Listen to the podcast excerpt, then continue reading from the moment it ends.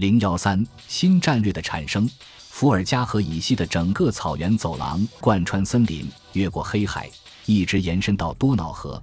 这整片区域都成为拜占庭外交的永恒竞技场。拜占庭人通常能成功的将潜在敌人间的矛盾转化为自己解决困境的办法，但在阿提拉的时代，这是不可能的。要么是因为草原上不太可能有其他民族的存在，要么是因为他的帝国确实延伸至多瑙河以东太远的地域。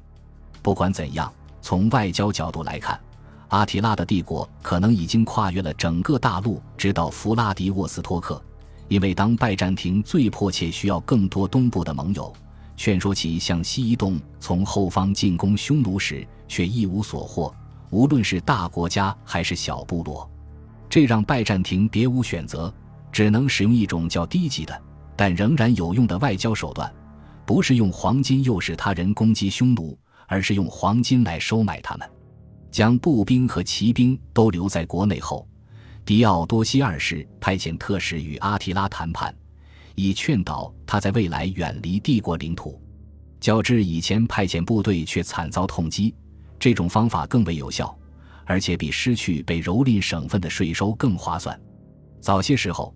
他们每年向阿提拉进贡几百磅的黄金，后来每年的黄金进贡增加到两千磅，但直到四百四十七年，在双方达成了一项全面协议后。这笔黄金才得以支付。协议要求一次性向匈奴进贡六千磅的黄金，以及未来每年进贡两千一百磅的黄金。这是一笔巨款吗？以今天的价格计算，六千磅黄金价值将达到七千五百零七万两千美元。当然，古代黄金的价值相对更大。帕尼姆的普里斯科斯当然也认为这笔款项是灾难般巨大的。为了负担必须送给匈奴的贡品和其他款项，他们强迫所有纳税人做出贡献，即使是那些在一段时间内通过司法裁决或帝国的慷慨而免除了最重土地税的人也不例外。就连医院的成员也根据他们的地位排名，捐出了一笔固定数额的黄金。对于他们当中的许多人来说，这给他们上流的生活方式带来了改变。由于他们对于被分配的需要缴纳的数额感到困难，以至于曾经的有钱人被迫在市场上变卖妻子的珠宝和他们的家具。这是战后降临于罗马人身上的苦难，结果是许多人死于饥饿或绞刑。一位仇富的现代历史学家认为这段话仅仅是过度夸张，或是为了团结富人阶层罢了。他还提供了一些有根据的对比资料，在四百七十三年。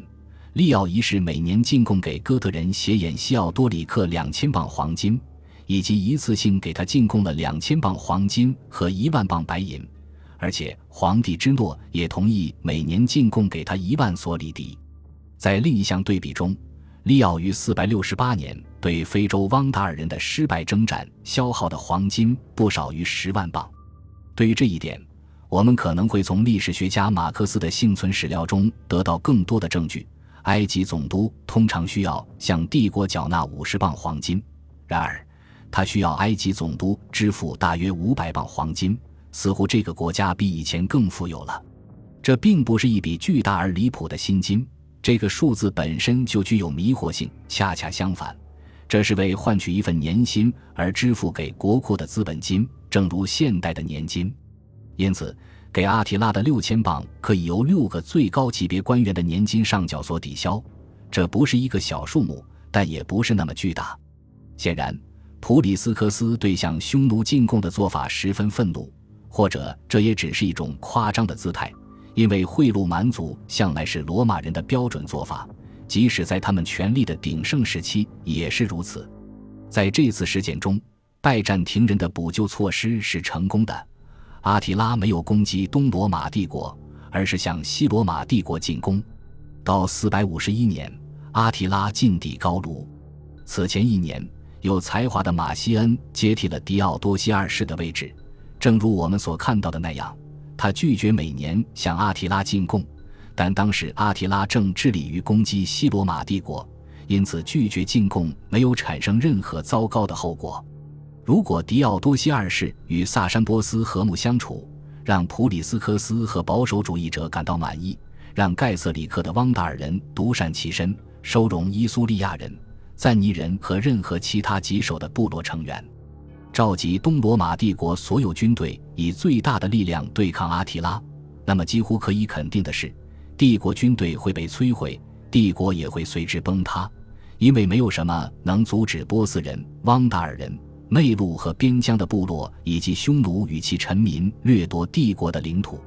考虑到阿提拉军队的战术、实战和军区战略优势，以及他们大量听从指挥的战士，这是我们能够得出的第一个理论上的结论。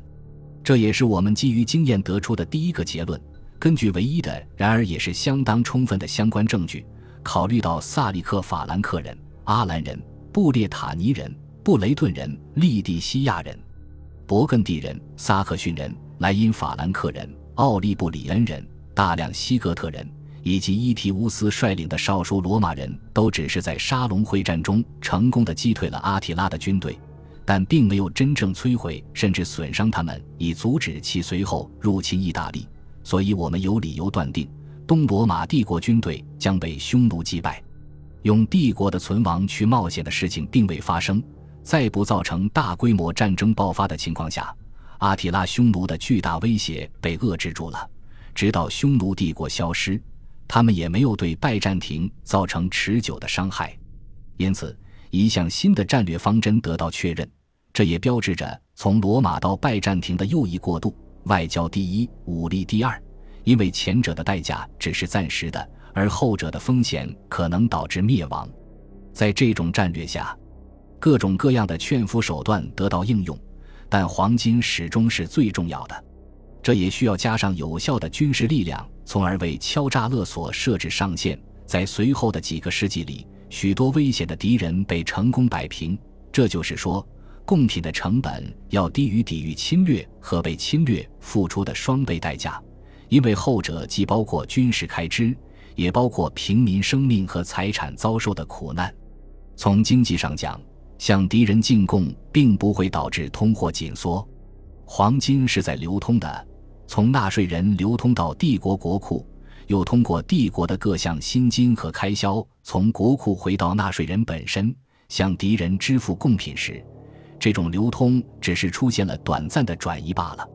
而且，匈奴及其所有后继者不可避免的需要使用他们得到的贡金从帝国购买必需品和小玩意。双方针对边境市场议定了特殊安排，因此，除了珠宝那一部分微乎其微的财富，这些进贡给匈奴的黄金很快就又在帝国内流通起来。可以肯定的是，贡品将本可以在本地消费的产品变成了无回报的出口商品，降低了帝国内部的生活水平。但是，支付贡品并没有抑制帝国内部的生产。事实上，它可能通过加快黄金流通的速度来刺激经济活动。从战略的角度来看，向敌人支付贡品是利用帝国最大相对优势的有效方式及它的金融流动性。埃及更加富饶，美索不达米亚的部分地区也是。波斯更适合进行远距离贸易，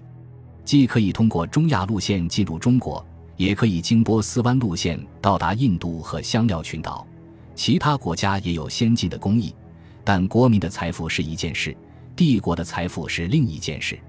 这取决于帝国的发掘能力以及他们财政创收能力。正如我们所见，帝国拥有优越的财税系统。即使在一千二百零四年的灾难之后，迈克尔八世在君士坦丁堡重建了被削弱的拜占庭帝国，虽然仅仅是一个名义上的希腊王国。但其国库中的黄金仍然比欧洲任何一个王国都多，这仅仅是因为他经常征收税款，而其他王国却做不到。